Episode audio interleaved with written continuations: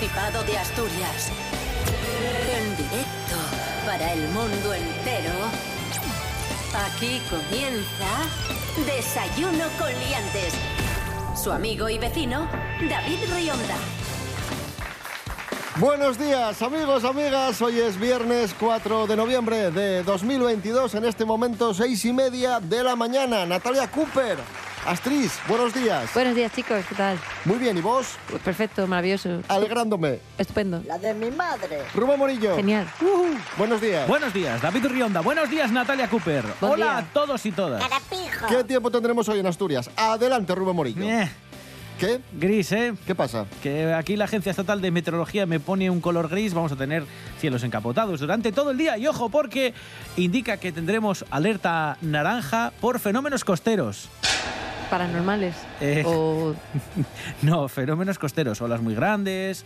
eh, animales varias- especiales que vienen, como un calamar gigante otra vez. Estaría bien para el CEPESMA. Eso ya pasó. Otro más para la colección. Sí, sí, ha pasado. sí. Y luego se destruyó el museo. No, pero se refiere a que va a estar la mar muy agitada y que hay que tener mucho cuidado. En todo el litoral asturiano, alerta naranja en el día de hoy y temperaturas, eso sí, muy parecidas a las de ayer. Las frescas por la mañana de en torno a 5 y las máximas no van a pasar de los 18. Wonderful. Desayuno con liantes, ay, lere, lere, lere. Desayuno con liantes, ay, lere. Desayuno con liantes, ay, lere. Desayuno con liantes, ay, lere, lere, lere. De- de- de- desayuno con Liantes. Comenzamos amigos, amigas. Nuestros compañeros de TPA se han hecho eco de una historia muy interesante, la historia de Alba Ortiz, una obetense que cambió su trabajo en el aeropuerto por el cultivo de moras en Coyoto.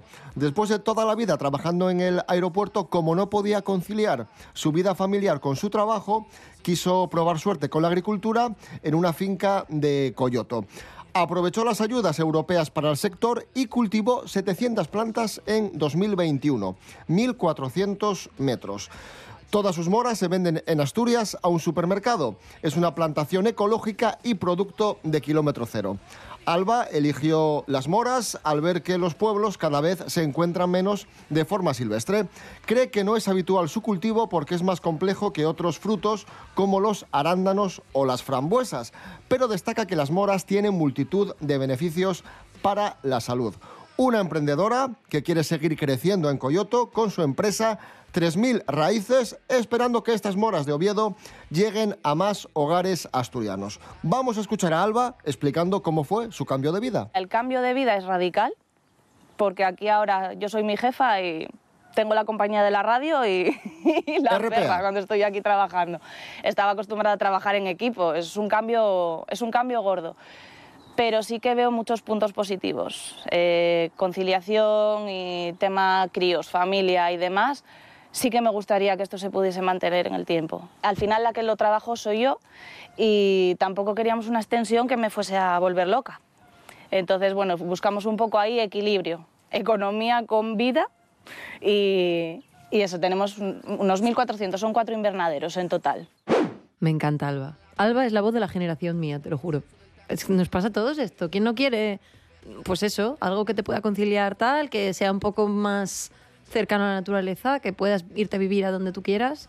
Bueno, salvando... Me encanta, me encanta Alba. Paz, tranquilidad, Sí, moras. moras. Ojo, ojo que... Poca broma, sí, sí. Bueno, sí. Natalia Cooper, en más de una ocasión eh, lo hablamos eh, en, en privado. A ti es un plan que no te disgustaría en absoluto, ¿no? Eh, mira, yo estoy entre qué guay, cómo me gusta ser actriz, el mundo del arte, qué maravilla, y quiero comprarme una casa en el último monte que haya, que no haya luz, ni teléfono, ni agua corriente y vivir ahí yo sola con unas cabras. Estoy entre una y otra. De verdad. Vaya prestoso.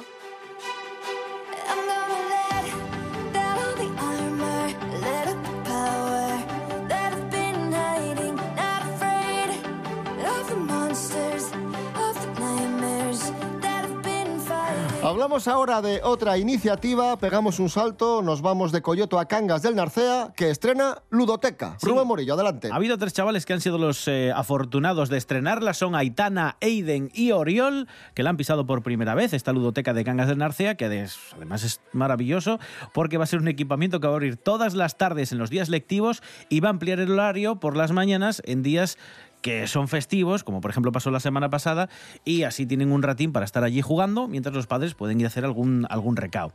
Es un servicio gratuito, eh, tiene dos aulas que están divididas por edades y con capacidad para 50 niños de entre 3 y 12 años. Hay 30 plazas que se reservan para los que van a ir habitualmente y las plazas restantes son para aquellas familias que lo necesiten de forma esporádica o puntual. Las inscripciones y toda la información están disponibles en la oficina joven de Cangas del Narcea. Y ahora vamos a escuchar a los protagonistas, a los chavales, eh, pues el primer día que entraron en la ludoteca y también a los responsables hablando de esta nueva Fui la primera en llegar, utilicé todos los muchos juegos y me lo pasé muy bien. Pues porque mamá me dijo que iba a venir a jugar un poco.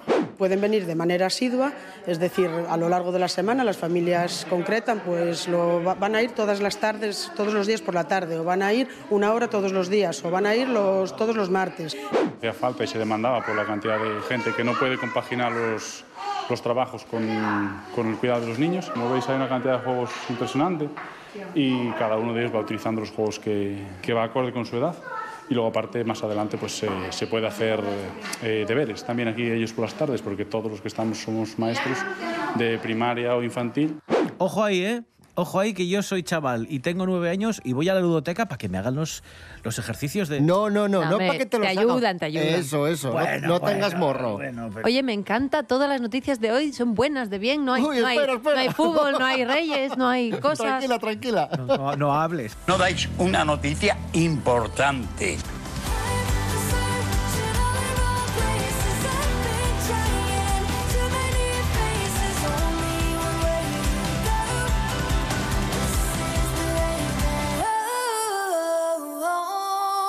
Seguimos hablando de niños. eh, vamos a descubrir al niño de moda en Asturias. Un niño del que todos y todas hablan.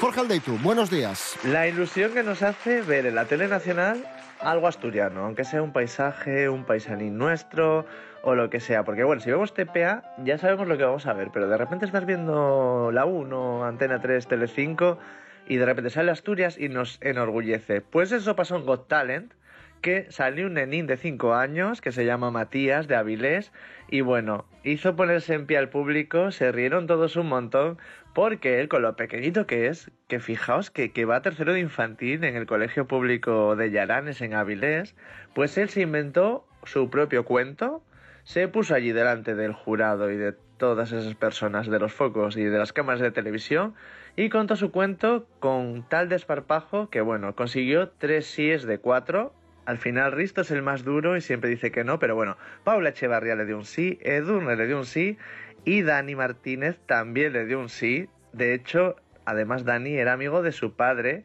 y dice que él no sería capaz de memorizarse un cuento tan largo. El cuento que se titula hoy es El pedo, una aventura de Juan el elefante. Esta mañana Juan el elefante no se mueve, mantiene los glúteos cerrados, sobre todo para no tirarse un pedo.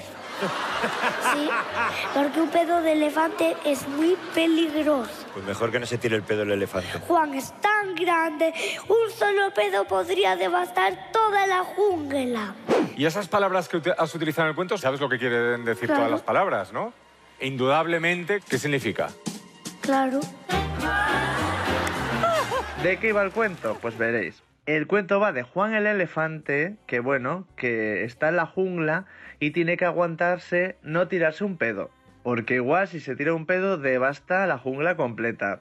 Pues con esos tres síes del jurado, Matías sigue en el programa. Veremos qué cuenta en, los próximos programas, que estamos ahí deseando verlo. Gracias, Jorge Aldeitu. Natalia Cooper, encantada con el programa de hoy, con emprendedores asturianos. A tope. Con un niño mm, asturiano que ha sido viral. Y ahora música asturiana, un estreno de- del grupo The Soulers, que es una de las bandas amigas de este programa, que suena súper bien y nos presenta su nuevo tema, Sonsoles Rodríguez. Hola David, pues me paso por aquí para presentaros el, el nuevo single que acabamos de sacar de Soulers y que viene a ser un adelanto del nuevo EP que lanzaremos próximamente a finales de este mes de noviembre. Y nada, que espero que os guste a ti y a todos los oyentes del programa y que me parece la mejor manera de empezar el día. Así que nada, un saludo a todos. Chao.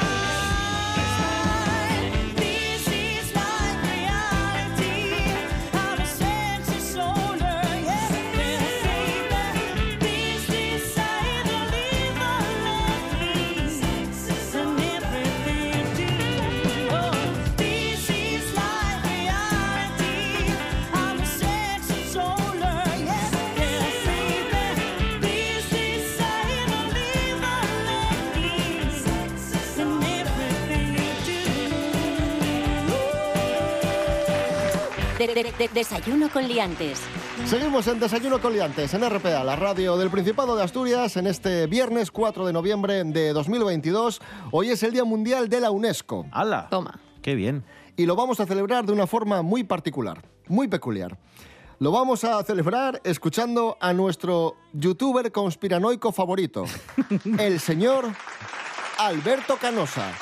¿Sabes quién es Alberto Canosa, Natalia Cooper? ¿A ti qué te parece? Que no. Vale. ¿Te parece bien? Bien, te resumo. Es un señor al que llevamos mucho tiempo siguiendo en este programa. Señor, cuando dice señor, es de una edad cercana, en torno a... Es un señor. Es un señor, es un señor en torno ya a 60 años. Vale, maduro. un señor. Y es un señor que se define a sí mismo como investigador privado, Ah, como revelador de enigmas y misterios, asegura que ha descubierto el Arca de la Alianza, que está en Toledo, que los aviones del 11S fueron hologramas, no, no eran aviones de verdad. Y que toda esa gente está en la cara oculta de la luna esperando a cosas. ay, me encanta. Sí, sí, Sí, sí, sí. Ay, qué día más bonito de programa, de verdad. Traerme siempre a esto. Pues este señor es el gran enemigo de la UNESCO. Ningún medio, ni uno solo, tendrá la opción de decir esqueletos de gigantes. Solo esa palabra ya ni lo menciona. Y menos sacar a la luz gigantes, como yo los he hallado en toda la Tierra, en España en especial. Gigantes, metidos en rocas artificiales, en unas de piedra. Lo sabe, lo sabe todo el mundo. Lo sabe todo el mundo. A ver, a ver, a ver. Son veneradas, objetos de culto. Rocas con gigantes se han hecho catedrales encima. Las rocas están en la cripta. Y ya he enumerado las más conocidas. La Catedral de la Sagrada Familia, miren la cripta, no lo dejarán En la cripta. mirar. Verán dólmenes. O la de Santiago, la de Chartres, en Francia, la de Notre Dame, la de México, do- donde quiera. Curiosamente, las más famosas. A ver, voy a jugar a ser Dios un segundo. Esto es un medio, ¿no? Esto es un medio, hasta aquí donde yo Sí. lo sé, es un medio comunicación. Ujú. Vale. Esqueletos de gigantes. ¿Lo vais a cortar? Natalia, Me va- pero- nos van a echar. Natalia, ¿cómo dices eso? No Por sé, Dios. cómo está prohibido y Por ningún favor. medio, absolutamente ningún medio lo puede Menos decir. nosotros. Menos nosotros. Porque somos valientes. Hombre, Hombre. Y atención porque Alberto Canosa, el enemigo número uno de la UNESCO, acusa a la UNESCO, atención, de querer hacer una cosa que no está nada bien. el enemigo número uno porque tiene 100.000 enemigos la UNESCO. O sea, Exterminar la raza humana. ah, ahí, ahí estoy con él. No, ahí, ahí estoy con él, ¿eh? Ojo. Atención. Atención. Ahora eh, protagoniza un escándalo que la gente no puede ni pensar de qué va la cosa. No lo puede creer y no ve la trascendencia de lo que están haciendo. Se ha propuesto, eso está en Google, eh, no me invento nada, se ha propuesto la UNESCO, la UNESCO, La UNESCO. perdón, Nesca es chica, el hecho de que quieren hacer que en 20 años, como máximo 25 años, un cuarto de siglo, como máximo, más de la mitad de la raza humana homosexuales y lesbianas. Hostia, pues, eso se hace con una fórmula de la UNESCO. Eso dice, dice Alberto Canosa que la UNESCO está en ello. Y el objetivo de esto es exterminar la raza humana, porque si todo el mundo se hace homosexual, la gente no, la se reproduce. ya, claro. ya. Jolín. Esta teoría tiene Isaac Asimov, algunas ¿eh? lagunas, ¿eh? Asimov. Madre mía, eh, durísimo el tema. Alberto Canosa, el conspiranoico número Sí, uno. Aunque lo de exterminar la raza humana, yo esto me parece bien, porque ya hace falta. O sea, que a lo mejor voy a soportar esta teoría solo por ver si pasa. Voy a ir yo a ver, hazme homosexual, por favor, a la UNESCO.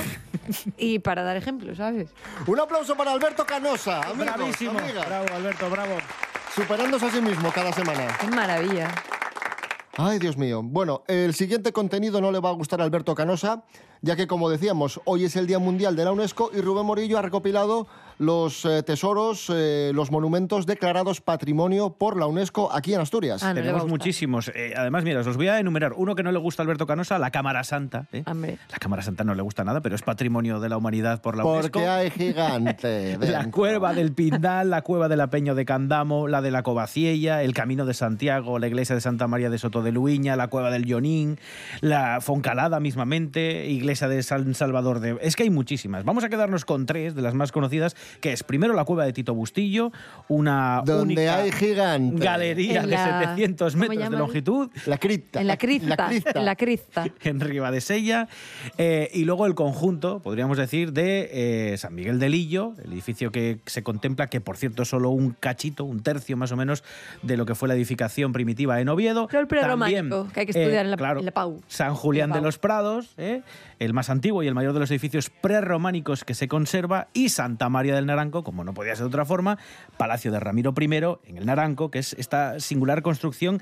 Dicen que tampoco está muy clara la, la finalidad de- del edificio, pero... Como Guardar sabéis, gigantes, joder, pues te lo es está diciendo. Es que para guardar, para guardar- O sea, seguro que hay gigantes debajo. En la cripta. Y se ha convertido, como todos sabéis, en el emblema del Principado de Asturias, con ese, esos pórticos tan, tan característicos. Pero tenemos muchas más. El Monasterio de San Salvador en Cornellana, eh, Por eso Santa tienen las puertas tan en altas las Lena. iglesias. En fin, somos una comunidad que tiene la suerte de tener muchísimo patrimonio de la humanidad declarado por, por este ente que a Alberto Canosa no le gusta, por la UNESCO.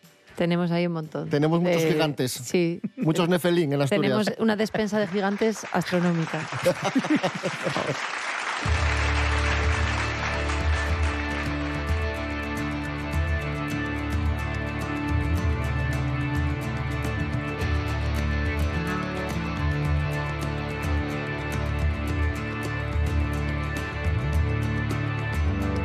En Asturias somos los primeros en muchas cosas. Ser los primeros en solidaridad fai que teamos especialmente orgullosos. Hanna Suárez Mora, buenos días. Bones, David. ¿Sabías que Asturias está a la cabeza en el gasto en políticas sociales? Sí, nada más y nada menos que 3.293 euros per habitante. El Principado encabeza un ranking liderado por Navarra, País Vasco y Extremadura. Asturias gasta más en políticas sociales que Madrid. En concreto, 1.091 euros per habitante y año. Y también que Cataluña. La inversión por asturiano de 870 euros más que de la de los catalanes. Y así te hace 519 euros por encima de la media nacional. El último informe informe sobre el gasto social en España realizado por la Asociación de Directores y Gerentes de Servicios Sociales, la madre del Observatorio de la Dependencia asitia a la región a la cabeza de inversión social. El documento también analiza, pues mira, resultados importantes, como el gasto de las comunidades en sanidad, educación y servicios sociales, con desigual resultancia para Asturias. Magar lideramos en sanidad y servicios sociales, ocupamos los lugares más bajos del ranking nacional de educación. ¿Dónde hay que mejorar mucho, David? En educación. ¿Cómo lo ves tú? Gracias, Hanna Suárez Morán. Ponemos música asturiana a este viernes 4 de noviembre de 2022. Blues Probes, La Piragua.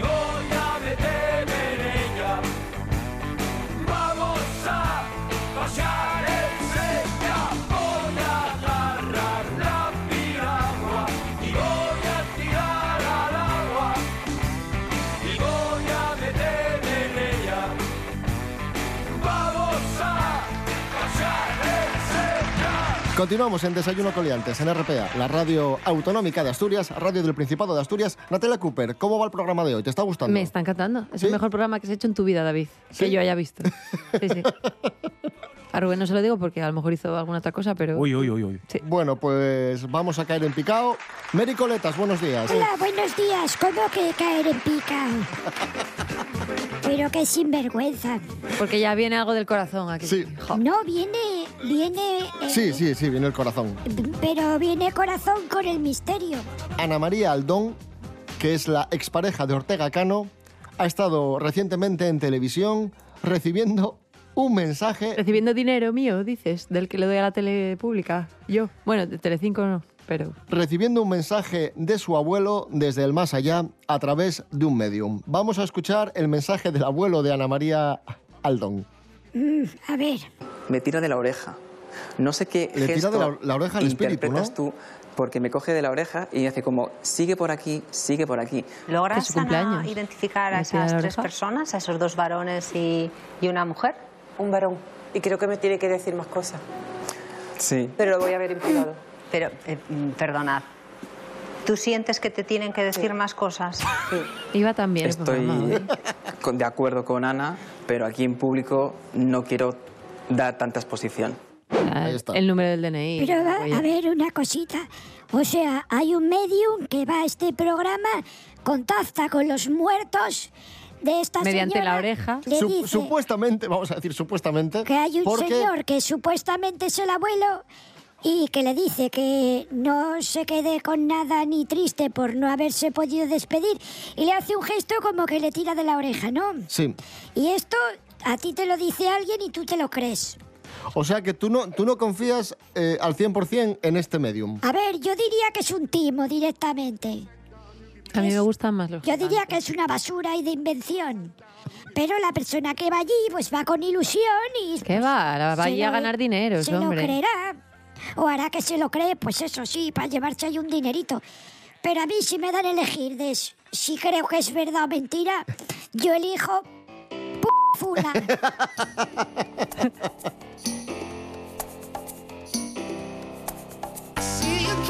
Hablamos ahora de un extraterrestre. Un extraterrestre que se ha hecho viral en Asturias y especialmente viral entre los seguidores del Sporting. Un gijonés vestido de alienígena. Un hombre que ya sorprendió al pequeño Nicolás en una ocasión se viraliza por su ingenio para conseguir la camiseta del futbolista del Sporting Keipo. Se disfrazó de extraterrestre con un cartelín que ponía Keipo, vengo de otro planeta a por tu camiseta. Keipo, el futbolista, se partió de risa y le regaló la camiseta. ¿Quién es este extraterrestre? Se trata Un de genio. aparte de un genio, se trata de un gijonés que estudia análisis de negocios en Madrid y que prefiere mantenerse en el anonimato. Bueno, pues para mantenerse en el anonimato, no lo pensarlo antes, ¿no? Pues muy bien, muy bien. Hay gente que prepara oposiciones al Estado y luego hay gente que hace estas gilipolleces. pero, pero está muy bien, mira, consiguió la camiseta. Pues sí, sí, sí. A ver, Mary, ¿tú a quién prefieres? ¿Al este que se viste de extraterrestre o al medium? Hombre, no, al que se viste. Que por lo menos entiende que hay que disfrazarse para hacer el Pa' tonto. contar trolas, Por sí, ejemplo, sí. el otro es tonto, pero no se disfraza. Y debería que se disfrace. Que se ponga un gorro de Hogwarts, aunque sea. Mary Coletas, gracias. Bueno, venga, adiós. Vale.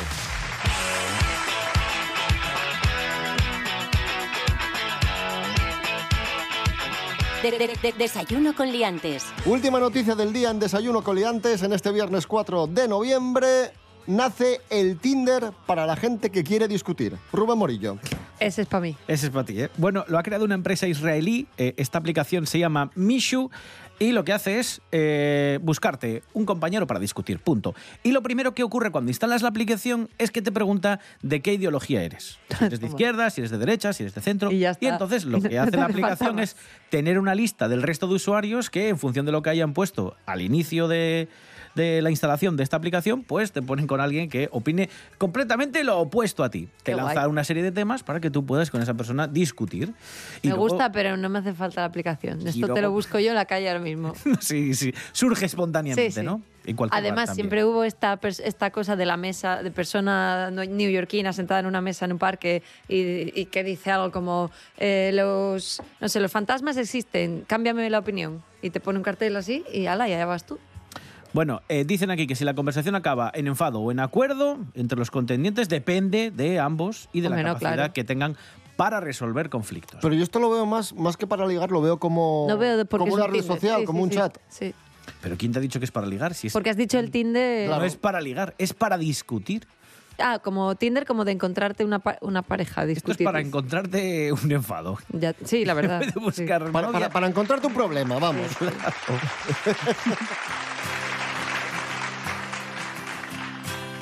Alexandra Ingray, Alice.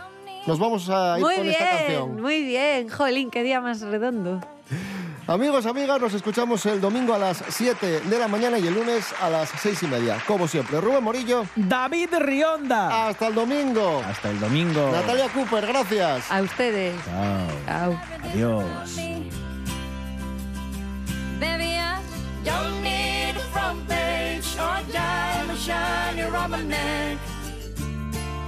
the leader of the rock band.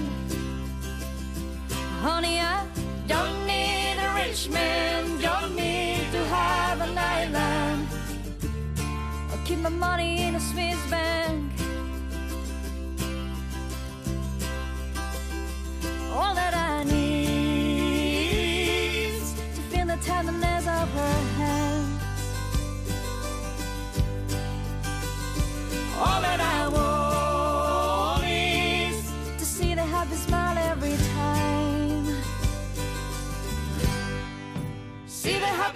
fair.